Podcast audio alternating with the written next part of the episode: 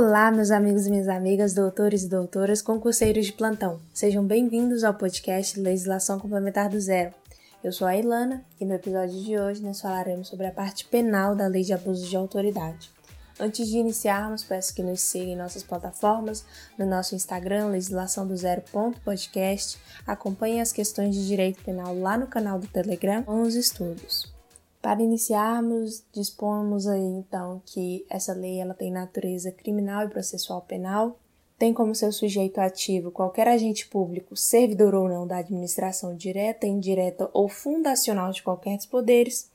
O particular ele também pode ser sujeito ativo da lei de abuso de autoridade desde que em coautoria com o agente público e o funcionário público exonerado ou aposentado não pode cometer o crime de abuso de autoridade. Como sujeito passivo, temos aí então a pessoa física abusada ou o Estado. Nessa lei, exige-se o dolo específico, ou seja, a vontade de prejudicar outrem ou beneficiar a si mesmo ou terceiro, ou ainda por mero capricho ou satisfação. Lembrando que, neste caso, o agente público ele tem que estar exercendo suas funções ou a pretexto de exercê-la. Uma observação. Quando se tratar de divergência na lei ou na avaliação do caso concreto, não será configurado abuso de autoridade, pois só se configura o crime dessa lei ao que diz respeito ao princípio da legalidade e estiver descrito no rol taxativo da Lei 13.869. Quanto à ação penal, temos que toda ação de ação pública incondicionada e o pedido de condenação será feito de ofício ou mediante denúncia pelo Ministério Público, em cinco dias se o réu estiver preso ou quinze se solto.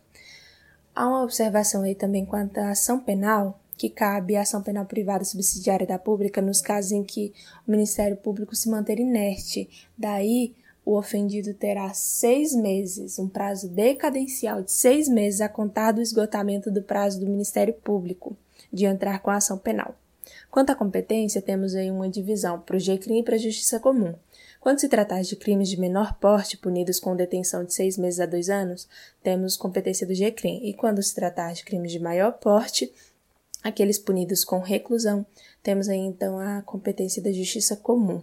E ainda dentro das competências, temos aí que os crimes de abusos praticados por militar, dentro da nova lei, será crime militar, logo será julgado pela justiça militar. Levantada uma questão aí acerca da responsabilidade do agente público. Por ter iniciado esse episódio dizendo que trataria sobre a parte penal, não quer dizer que seja necessariamente só punido penalmente pois aí temos o caso da tríplice responsabilidade, onde o agente público responderá em três esferas: na penal, na administrativa e na civil. Essas esferas são independentes de acordo com o artigo 6 da lei, ou seja, o agente ele poderá responder pelas três. Mais adiante, é, falando sobre o agente responder ou não, temos os efeitos da condenação dispostos no artigo 4 onde no inciso 1, torna certa a obrigação de indenizar o dano como efeito civil automático. No inciso 2, temos aí a inabilitação para o exercício de cargo, mandato ou função pública pelo período de 1 a 5 anos. E no inciso 3, temos a perda do cargo, do mandato ou da função pública. Para findarmos, eu trago aqui algumas observações importantes acerca da Lei Complementar 13.869 de 2019. Temos então que não existe pena de reclusão, tendo como pena máxima e dentro da lei quatro anos. As sanções serão sempre detenção mais multa. Não há caso de crime culposo, não se admite a modalidade tentada dos crimes da lei de abuso de autoridade. Se não houver dolo específico, não será abuso de autoridade, portanto, será um fato atípico, e o agente público aposentado ou exonerado não comete abuso de autoridade. Findamos por aqui. Para melhor compreensão, estarei disponibilizando um resumo do nosso episódio em um post lá no nosso Instagram, legislação do zero ponto podcast. Já todos bons estudos e até o próximo episódio.